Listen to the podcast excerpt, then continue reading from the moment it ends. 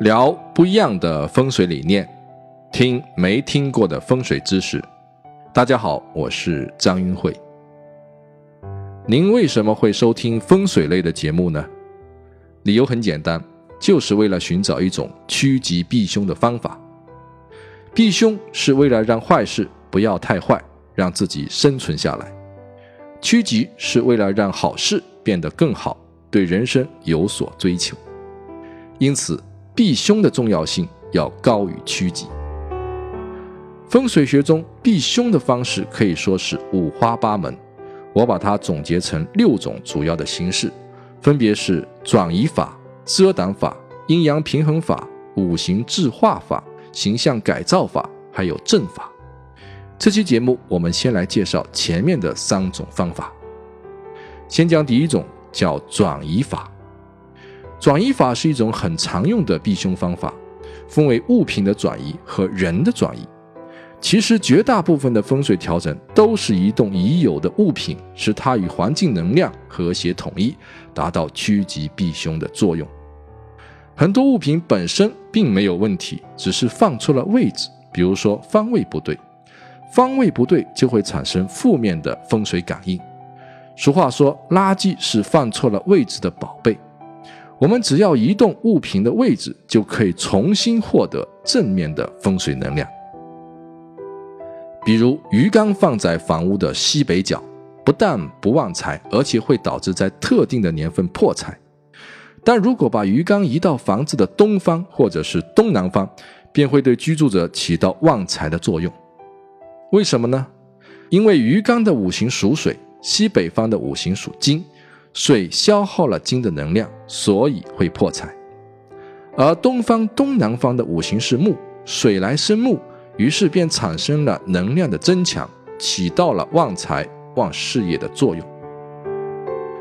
另外，形态和含义都不好的物品就可以直接扔掉了，比如带刺的仙人球、陪葬物品、兵马俑模型，还有一切破损无用的东西。都可以直接扔到垃圾堆里。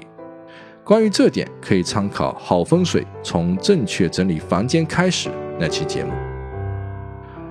我记得有一年，有位艺术家在自己房子的正中央放了一个根雕的屏风。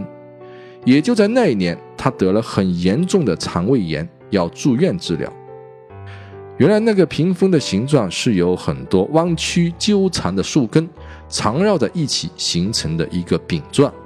很像一团揉动的虫子，形象特别不吉。这种东西啊，只能扔掉，放在哪里都不好。送给别人，那是害了别人。说到转移法，人其实是最容易移动的物体。首先，人很容易就能够转换方向。比如，您现在的办公桌没有纳到旺气，没有关系，您可以通过旋转座位和桌子的朝向。来获得更好的纳气。又比如，您客厅的沙发背对着进户门，同时也没能纳到阳台外面的旺气。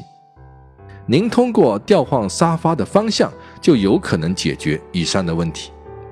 这部分内容大家可以参考《十分钟学会三元纳气秘法》那期节目。其次呢，人们还可以通过调换房间来获得对自己有利的风水能量。比如生肝病的人住在西方的房间，对他身体就比较不利，因为肝在中医里五行属木，而西方五行属金，金克木，所以如果把它换到东边的房间，东方五行属木，那么对他的身体会有更多的好处。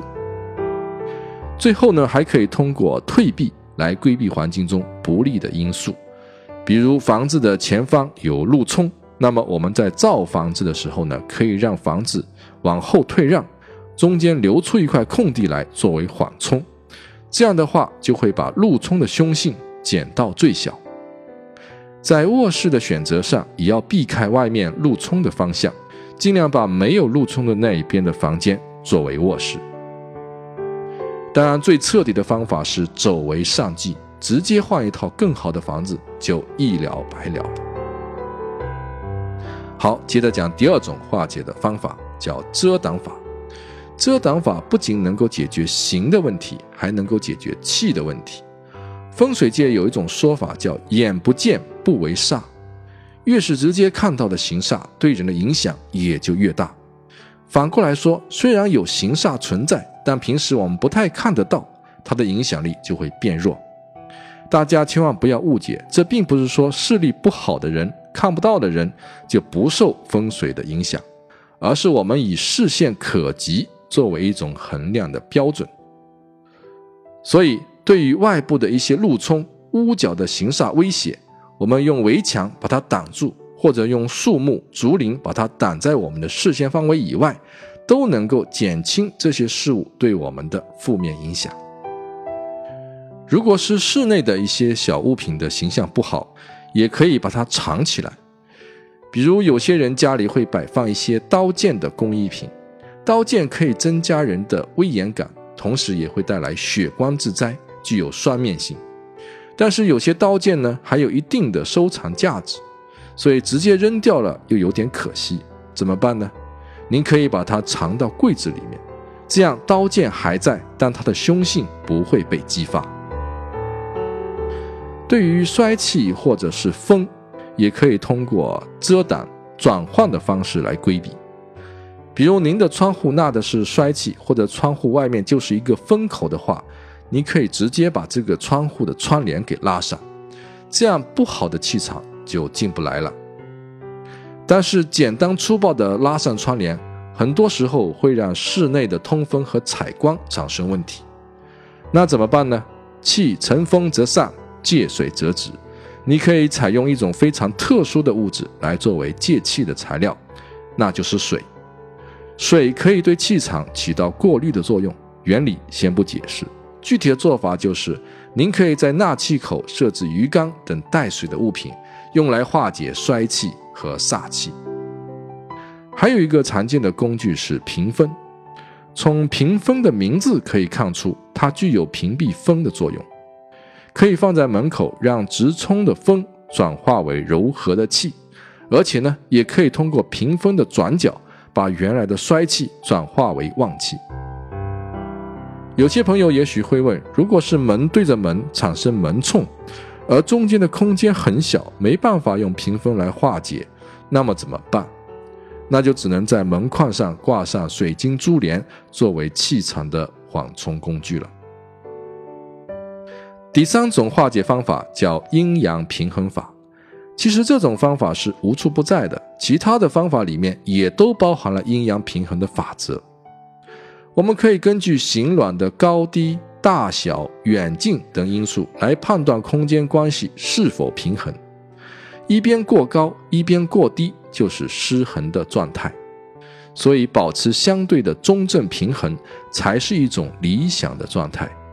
简单的说，空间上的失衡点就是风水发凶的关键点。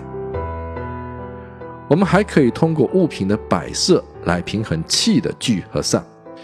假如房子的气太散，那么室内的布局要更加的曲折迂回，要设置更多的隔断，放置更多的家具，把门窗改小，让空气流动速度变慢，从而聚到更多的气。相反，假如一个房子的气太聚，我们就要把房子设计得更加的通透一些。这时候前门对后门也并不是什么坏事。室内要尽量的减少隔断、屏风和家具。把门窗改大，让空气流动速度加快，以达到气流的阴阳平衡。房子的动静、明暗、色彩等都可以通过这个原则来达到平衡。您可以参考前面的一期节目，叫《色彩的阴阳五行》。今天的内容就先分享到这里，下期我们接着讲解另外三种化解的方法。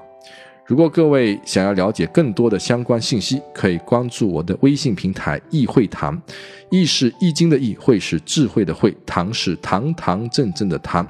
关注头像最帅的那个，就可以得到更多的相关信息了。我们下周四再见。